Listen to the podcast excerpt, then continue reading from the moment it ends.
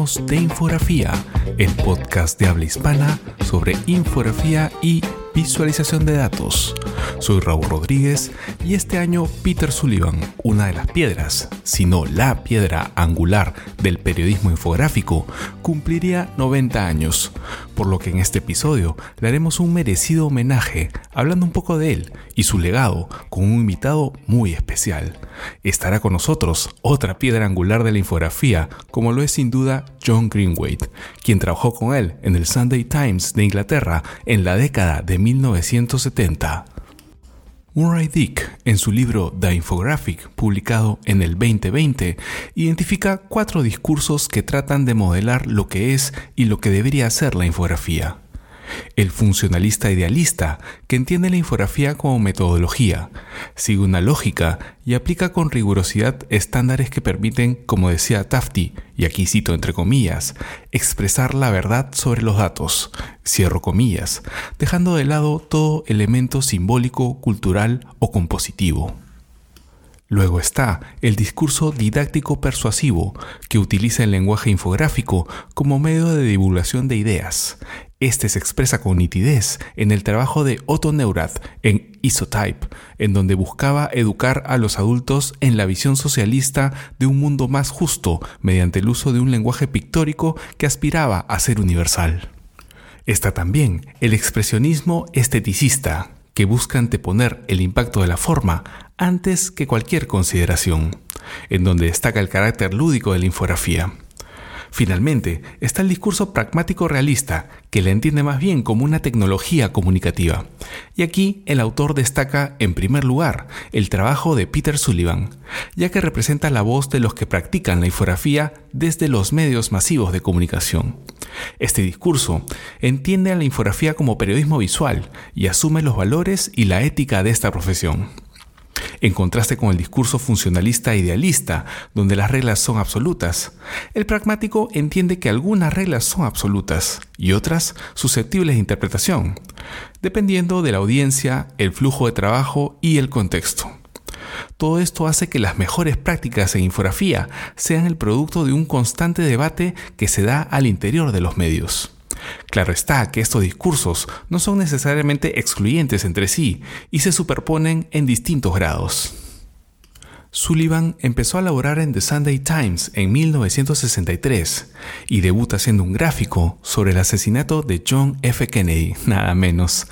De ahí en más, su vínculo con este medio abarca toda la década de los 70 y bien entrado a los 80 con su estilo conciso, un orden de lectura impecable, el uso de cajas de texto sobrias, una capacidad para ilustrar vibrante y a la vez muy técnica, que transmitía seriedad y a la vez la emoción de contar historias, Sullivan hizo que los gráficos en los periódicos pasaran de ser distinguibles a ser distintivos.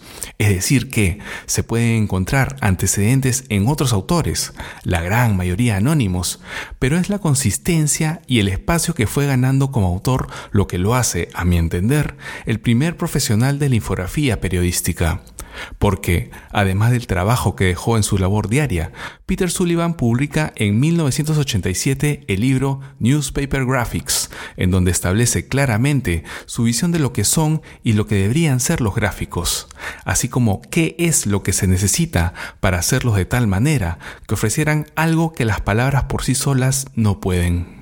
Luego de revisar Newspaper Graphics, caigo en cuenta que cuando yo inicio mi carrera a comienzos de la década del 2000, muchos de los conceptos que escribió Sullivan en el 87 ya circulaban entre los profesionales con los que trabajaba en esta parte del mundo. Como puede ser el tener una agenda propia y no ser una mera estación de servicio, o desarrollar la capacidad de recabar información gráficamente relevante en el lugar de los hechos. Otros aspectos que resaltan son la importancia de la documentación profusa y exagerada, así como el estar preparados para apelar al ingenio y la habilidad técnica cuando surgen noticias de actualidad inmediata con horarios de entrega más que apretados. Otro aspecto importante del legado de Sullivan es que dejó una escuela y dos de sus más destacados discípulos, John Greenwade y Nigel Holmes, terminaron de darle forma y fondo a la infografía en medios impresos, no solo aplicando y profundizando las ideas de Sullivan desde la práctica, sino también reflexionando sobre la profesión desde la docencia y diversos escritos. Justamente es John Greenwade con quien pudimos conversar sobre su experiencia trabajando con Peter Sullivan y su legado. Aquí la entrevista. Welcome to the podcast, John. Hola John, gracias por contestar a esta entrevista. Es un honor hablar contigo después de mucho tiempo. It's a very long time, you know. Yeah, thank you for inviting me. How much time did you spend? ¿Cuánto tiempo trabajaste con Peter Sullivan? Uh, Peter Sullivan. Well, the thing was that Peter was the head of the graphics. Peter estaba a la cabeza de la escuela de gráficos donde me formé. So I knew him as Lo conocí como profesor y ahí él obviamente pensó que yo podía tener alguna inclinación hacia las infografías. Yo ni sabía qué eran las infografías, pero empecé a hacer prácticas mientras estaba en el college en The Sunday Times como su asistente, aprendiendo, mirando lo que hacía la mayor parte del tiempo. Estaba asombrado por ello. Trabajé con él desde 1973 hasta creo que 1980 o 1981. Fue bastante tiempo. Era medio tiempo, un día, dos o tres días eventualmente, y nuestros horarios se superponían, ya que él trabajaba los fines de semana debido a que ejercía la docencia. Pero sí, fue bastante tiempo. Yo lo vi cuando hacía mucho de sus gráficos más conocidos. Peter era alguien de alto perfil en ese entonces. Sin embargo, no hay mucho material disponible en línea ahora. En aquel entonces todos los domingos tú veías un gráfico grande de Peter Sullivan, o casi todos los domingos de la noticia más importante de la semana.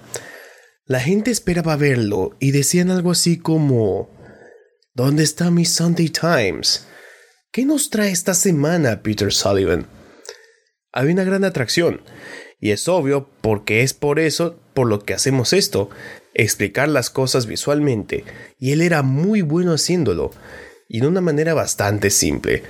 Uno, dos, tres, con un titular claro, todas las cosas clásicas que uno enseña. Sullivan estableció estos principios, y es ahí donde los aprendí. Yo no sabía nada de ello cuando fui para allá. Nada. Yo no era periodista. Ni siquiera él, de hecho. Pero aprendió. Supongo que a través de los años desarrolló este pensamiento periodístico trabajando con profesionales top. Fue algo interesante de ver. Really was. So what, what ¿Qué aprendiste de Peter Sullivan? Peter Sullivan? I learnt Aprendí todo lo básico uh, para hacer infografías. basics, really, Él era implacable, lo cual era bueno. Te señalaba diciendo, aquello no funciona. Nadie va a entender eso. ¿Por dónde vas a empezar a mirar? Y no lo decía de mala manera, para nada. Estaba enfocado en lo que estabas tratando de hacer ahí. Así que aprendí mucho de él, pero también de otra gente del Sunday Times, periodistas y de Edwin Taylor, que era director gráfico. Me enseñó cómo usar el espacio, de la claridad al mostrar cosas de manera visual. Pero lo periodístico sí lo aprendí más de Peter. But I I got most of the journalistic stuff from Peter. You just told me that. Me comentaste que él era un tipo de alto perfil dentro de la redacción y fuera de ella. ¿Fue siempre así o cambió con el tiempo?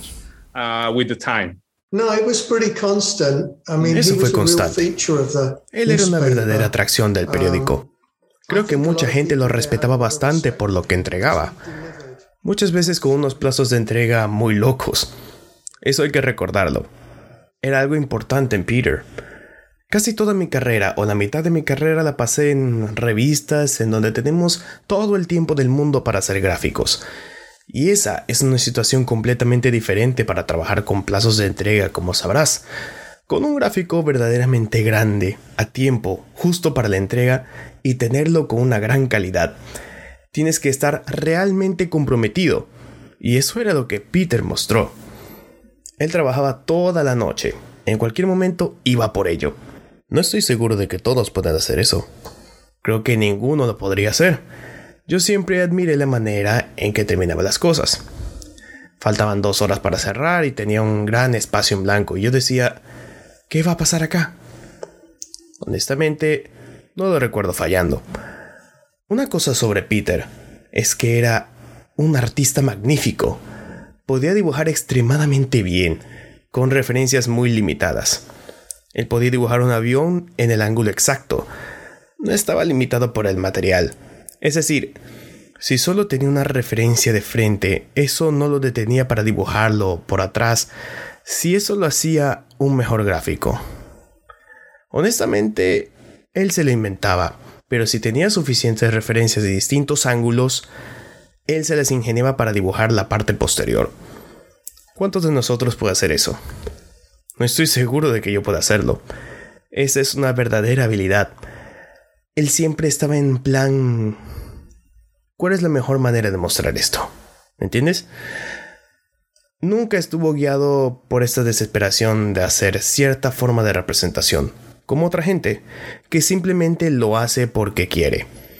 Nunca se permitió a sí mismo hacer eso. Siempre buscó la mejor manera de contarlo a la audiencia. Y creo que aquello es muy impresionante.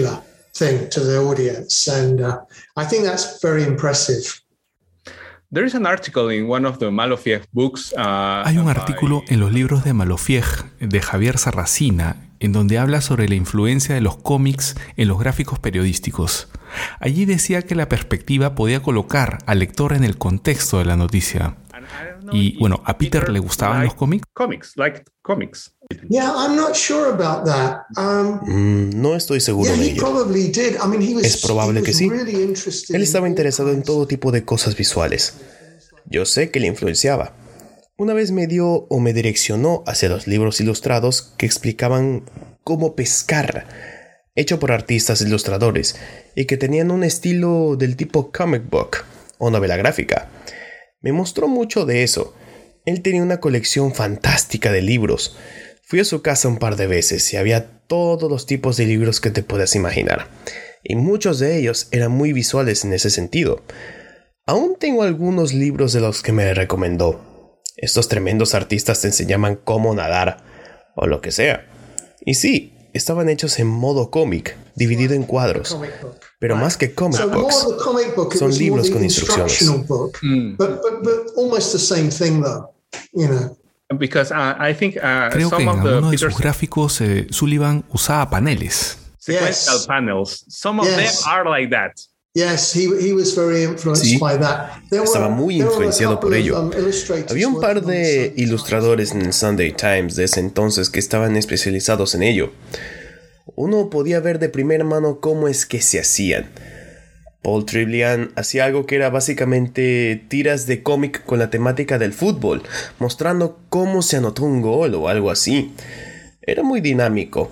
Gente que se salía de los paneles, diferentes tamaños, puntos de vista, y creo que todas estas cosas influenciaron a Peter. Y creo que Javier Sarracina y Fernando Baptista estuvieron haciendo esto en el correo. Ellos son una generación más reciente y estuvieron muy influenciados por los cómics, como dijiste. Es esta manera de usar todo lo que esté al alcance para contar una historia y atrapar a la of- audiencia. Of using everything possible to tell a story and grab the audience, isn't it? Maybe it's because the, Tal vez es porque en el proceso de impresión uno debe ser muy hábil para hacer un buen gráfico en el papel periódico, que no es muy bueno.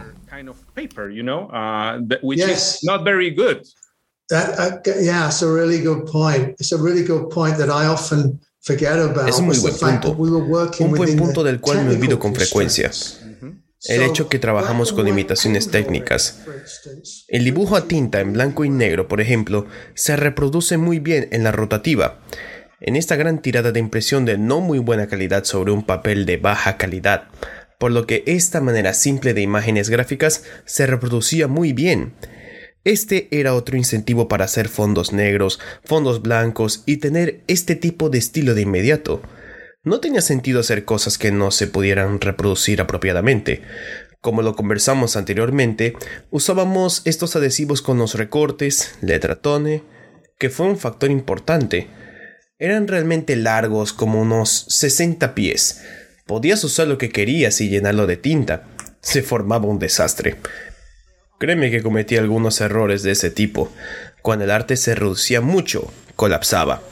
Tenías que ser muy cuidadoso con el tamaño de la tipografía también. Letras blancas que se colocaban al reverso. Debía ser muy cuidadoso. Se podía llenar de tinta y la gente no lo podía leer. Eso me pasó un par de veces cuando estaba en mi fase de aprendizaje. Pero sí, las limitaciones técnicas dictaban de cierto modo el estilo. Ahora puedes hacer de todo. No hay limitaciones. And because now everything's possible now, isn't it? We can do like anything really. Um, and, and there were big limitations. And for the new, uh, la nueva generación de diseñadores gráficos e infografistas no imagina cuál era la caja de herramientas de Peter Sullivan o la tuya. Tal vez nos puedas decir qué solían to, usar. To, to use uh, every day. Yeah, I, I, I recommend if you really want to Yo les recomiendo, si es que quieren saber esto en detalle, hice tres posts en mi blog que se llama Las herramientas del negocio, en donde muestro varias de estas. Son items originales que tengo acá y no imágenes que haya encontrado por ahí y que funcionan aún. De hecho, tengo todos los compases que usó Peter Sullivan, muy bellos, que se muestran en estos posts. Están hechos con acero cromado. Estos equipos en sí mismos eran cosas maravillosas y tú te sentías como un técnico. Era impresionante. Literalmente andabas con un maletín lleno de estos aparatos. Es decir, si andabas de freelance, llevabas el maletín contigo lleno de lapiceros, cuchillas y tinta. ¿Y tú cargabas con tu propio papel? Yes, I did. I would, uh, just to be certain, I would sí, solo para estar seguro llevaba un line board que tenía una superficie como de tiza que podías rascar, o su versión en papel. Era usual que llevara eso conmigo si estaba preocupado de estar en un lugar donde no lo tuviera disponible, pero comúnmente en las oficinas solían estar abastecidos, como en el Sunday Times, que tenían todo. Estos lugares tenían closets llenos de implementos como papel, lápices, lapiceros, pinturas. Era impresionante todo el equipo que se necesitaba y tenías que aprender a usarlo desde luego.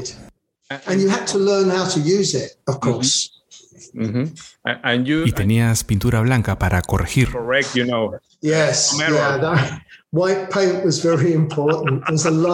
Sí, la pintura blanca era muy importante y había mucha. En la superficie de tiza del lineboard podías rascar la superficie y retirarla. Era como una capa de tiza blanca. La podías limpiar con una cuchilla. Suponte que necesitabas dibujar una línea y sale muy gruesa. Tenías que usar un tiralíneas con pintura blanca y hacer el trazo para adelgazarla. Era una habilidad que tomaba tiempo aprender. Aquel era todo un mundo que se ha ido. Cuando enseño a mis estudiantes aquellos trabajos, se desconciertan y no pueden creer que todo aquello fue dibujado a mano. Pero claro, no había otra manera de hacerlo. No había otra opción. Si querías hacer un arte, tenías que agarrar esos lapiceros. Habían institutos en donde enseñaban eso y te entrenaban para usarlos. Así que no era algo descabellado. Es como construir eh, repisas para la cocina. Puede parecer algo alucinante, pero es una habilidad que puedes aprender.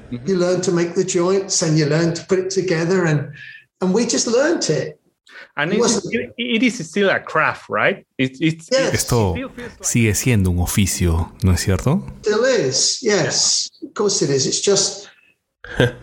Así es. Lo que ha cambiado es la caja de herramientas.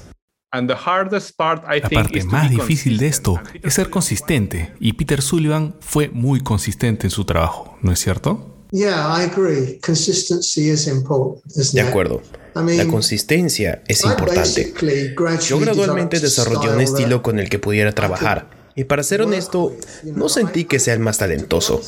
Gradualmente desarrollé algo que pudiera hacer.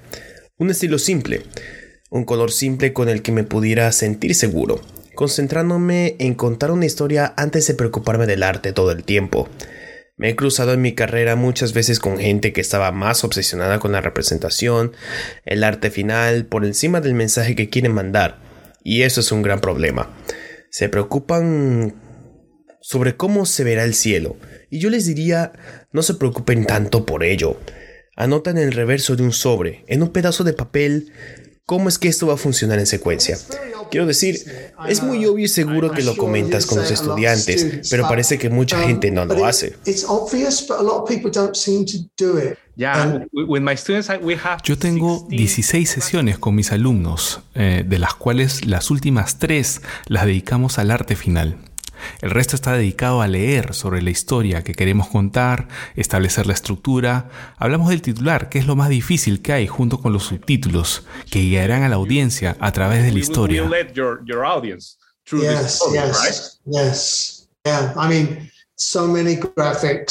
Sí. Muchos gráficos se dañan por un mal titular. Porque dices, ¿qué? ¿Qué es eso? No lo entiendo. Ese titular le habla al gráfico y es algo que se pasa por alto, la importancia de estos elementos. En eso estoy al 100% de acuerdo contigo. Tiene que ver con el pensar. He sido director de infografía en una serie de lugares y por lo general he tenido un buen gasto del presupuesto que podía usar con gente freelance de la más alta calidad. Podía recurrir al mejor artista 3D de todos. No había límites en algunos lugares. Pero ese no era el problema. El problema era tener el gráfico correcto, no la representación. Especialmente ahí donde yo no lo iba a hacer.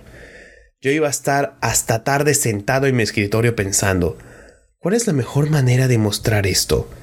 No era un tema si lo podíamos hacer. Yo sabía que lo podía hacer, si es que atinaba a saber cómo es que tenía que hacer. El punto es que no se trata de la representación o del arte.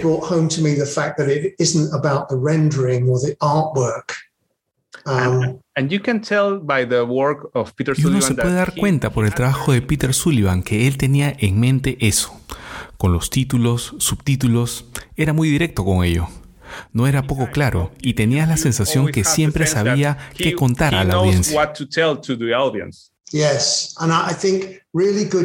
Creo que también es por los buenos periodistas con los que trabajó él. Ellos le podían decir, este título no está bien, este subtítulo no describe muy bien lo que decimos acá. Eran muy buenos pescando estos detalles, lo que hacía excelente el trabajo. También le decían cosas a él todo el tiempo como, ¿estás seguro de que este es el mejor lugar para poner esto? ¿No necesitamos establecer dónde sucedió esto primero? Ellos también ayudaban con la estructura. Había una buena cultura y esto venía creo de Harold Evans, el editor, quien era muy limpio con lo visual. Eso lo hacía diferente porque he trabajado en otros lugares donde los periodistas no estaban muy interesados en ayudar. Pero el Sunday Times tenía esta cultura visual. Ellos siempre querían ayudar con los subtítulos. Te preguntaban, ¿puedo hacer esto? O te decían, yo hago el titular. Él siempre recibía esta clase de aportes en esas áreas. Y con esto no quiero decir que no sabía cómo hacerlo, porque sí sabía, pero también recibía ayuda de otras personas con estos detalles, porque creo que ninguno de nosotros puede escribir estos textos como los buenos periodistas lo hacen, en esa manera concisa, bellamente escrita. Yo no soy escritor, he contado con buenos periodistas en mi carrera, y les decía, ¿Puedes ver estas descripciones? ¿Están bien? Eso hace tu trabajo mucho mejor.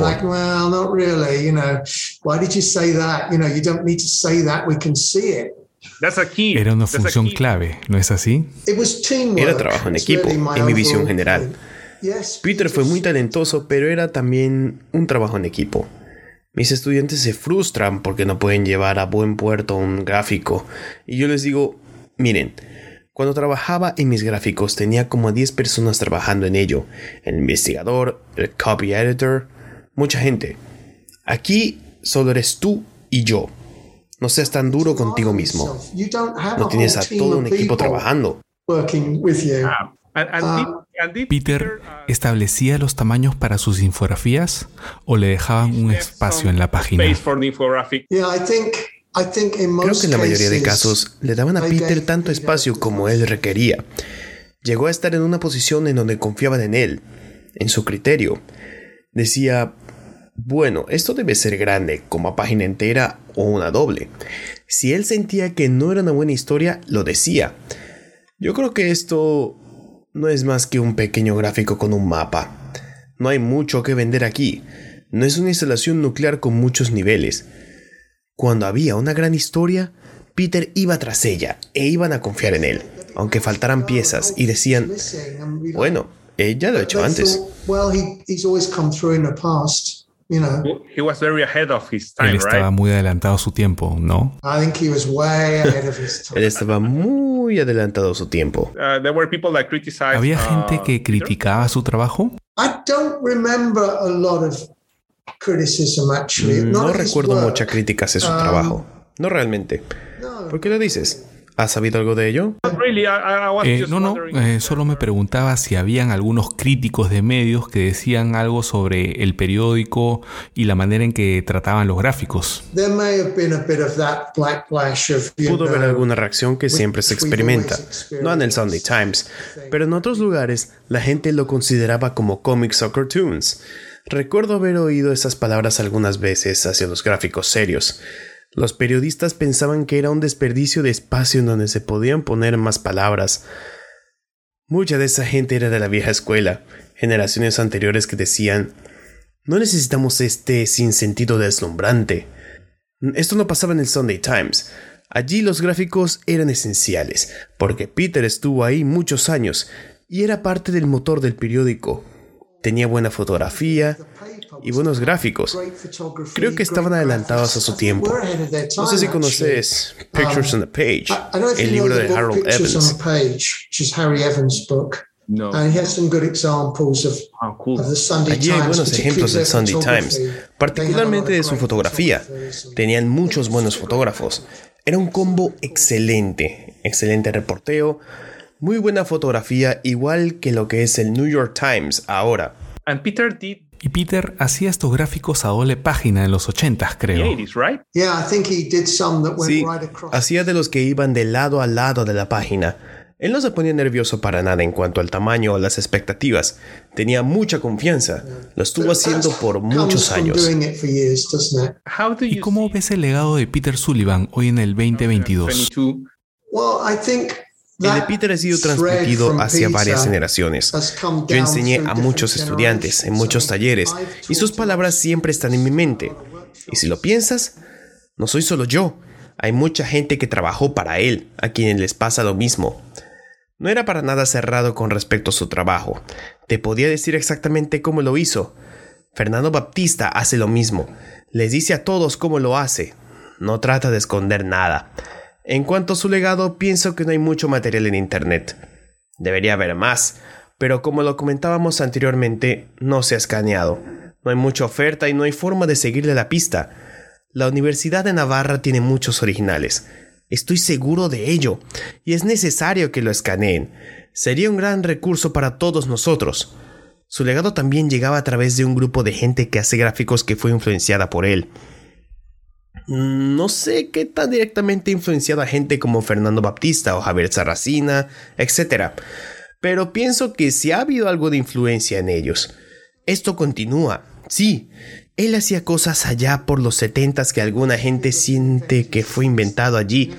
Piensa que es algo reciente y es entendible porque ellos no son expertos en la historia de los gráficos, pero pienso que tiene un lugar allí. You know totally totally agree and um, uh, there is a spirit uh, among hay este espíritu entre nosotros los colegas eh, que siempre queremos saber cómo hiciste este gráfico, los procedimientos paso a paso y siempre somos abiertos para hablar de ello. Eh, nos visitamos en el país donde estemos y siempre estarán listos para mostrarte la redacción, conocer a la gente, el área de infografía y eso es algo que creo debemos preservar. Right? Right, right. Yeah, I agree. I agree. I mean, sí, ser abierto en todo. Creo que la mayoría de la gente lo es. Uno puede aprender algunas cosas en los salones de clase y probablemente tengas que aprender otras en las redacciones. Si estás en un instituto de diseño gráfico, no te enseña nada de periodismo. Mis alumnos sí, porque son parte del programa general de comunicaciones y llevan periodismo, por lo que se les requiere que tomen clases. Es así que manejan los principios, pero yo no tuve nada de eso en aquel entonces. En los 70, honestamente, no sabía de qué se trataba el periodismo para nada. Recuerdo estar allí sentado y pensando, esto es raro. ¿Cómo lo hacen? Sounds crazy, but yeah, but there's there's a, a magic environment around the newsroom, right? Uh, that if you Hay un ambiente mágico en las redacciones. Eh, si eres sensible a ello, estarás feliz de pasar la mayor parte del tiempo allí. Eh, ¿No es así? Yes, yes. I mean, I found it really exciting. Yeah. Um, sí, lo encontré muy emocionante. Algunas veces puede ser un poco aterrador, los plazos de tiempo lo eran. Luego de 15 años decidí que quería trabajar en revistas, porque quería más tiempo, quería hacer gráficos y finalizarlos apropiadamente en vez de andar en esa carrera loca todo el tiempo. Pero fue muy divertido. Hay muchos tipos de personas, eh, la diversidad de gente que puedes encontrar en una redacción es asombrosa, eh, no la puedes encontrar en otros tipos de trabajo.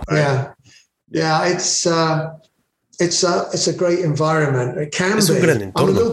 Estoy un poco preocupado por esta tendencia hacia la redacción virtual. Tal vez se deba a que soy mayor, pero había esta feliz coincidencia solo conversando con alguien de la sección del costado que no era parte de tu departamento.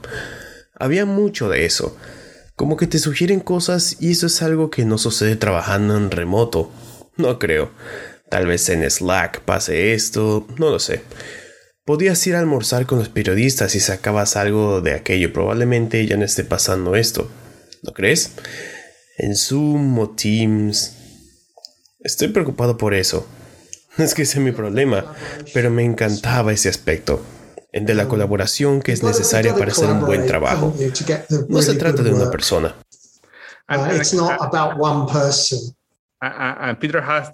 Y Peter tenía esta personalidad fuerte que le permitía tener confianza en sí mismo y transmitirla a los que venían. Yo no podría ser Peter porque no tengo la confianza suficiente o la fuerza suficiente. Él lo tenía. Había gente que solo quería hacer gráficos y sentarse en su escritorio sin relacionarse con los periodistas o meterse de lleno en el asunto eran felices haciendo la gráfica y ser dirigidos, lo cual es un rol perfectamente válido. Se necesita gente así. No es necesario que todos figuren. De hecho, eso sería una muy mala idea. Yo no trataba de meterme en el trabajo de Peter. Nunca. Yo no era tan bueno como él. Debe haber sido como un showman. Eh, poder verlo debe haber sido espectacular. Yo solía terminar algunos de sus trabajos cuando se tenía que ir más temprano. Me dejaba hacer cosas como llenar áreas con tinta negra, este tipo de tareas.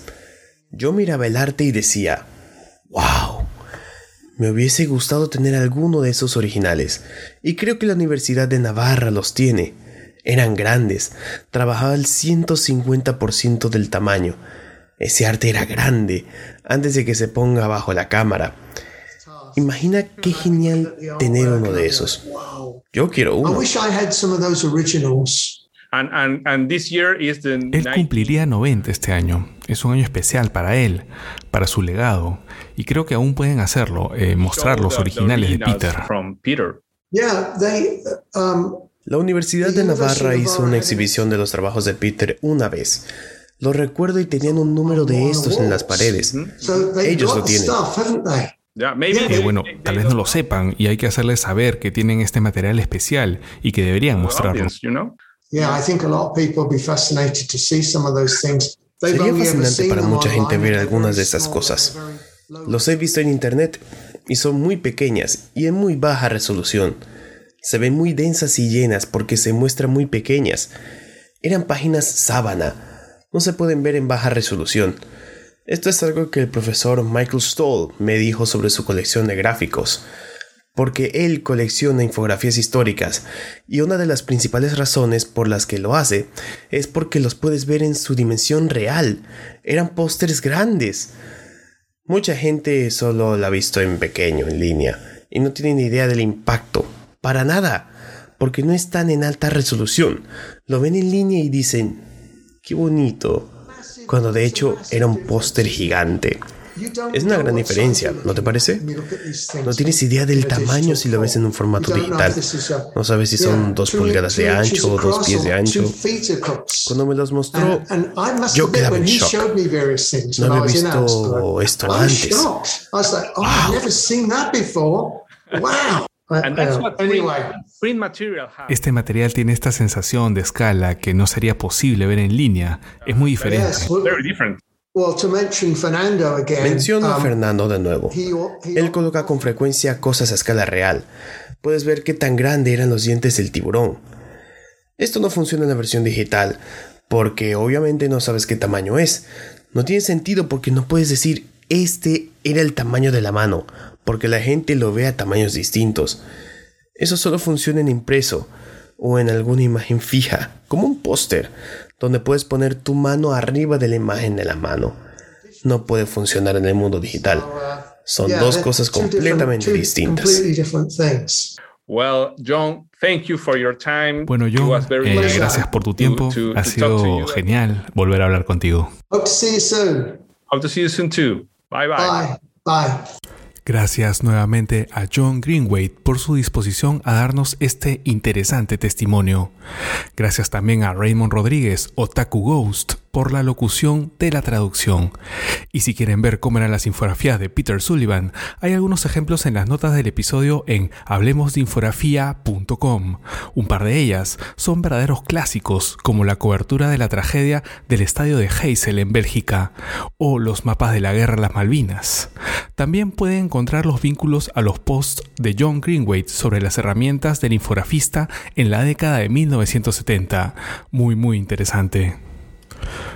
Un par de apuntes finales. Peter Sullivan falleció en 1996. Se había jubilado a comienzos de la década de 1990, luego de 25 años en The Sunday Times. Posteriormente, se desempeñó como consultor para agencias de noticias como Reuters. Y lo que menciona John sobre la donación de originales y la exposición está consignado en el libro de los premios Malofieg del año 97, en las páginas 6 y 7. Sullivan fue jurado en este evento que reconocía a lo mejor de la infografía mundial y que dejó de celebrarse hace un par de años. Dentro del contenido del libro Newspaper Graphics que publicó la IFRA, la Asociación Mundial de Editores de Noticias, podemos encontrar en parte la historia y el desarrollo de los gráficos, desde la visión muy personal de Sullivan.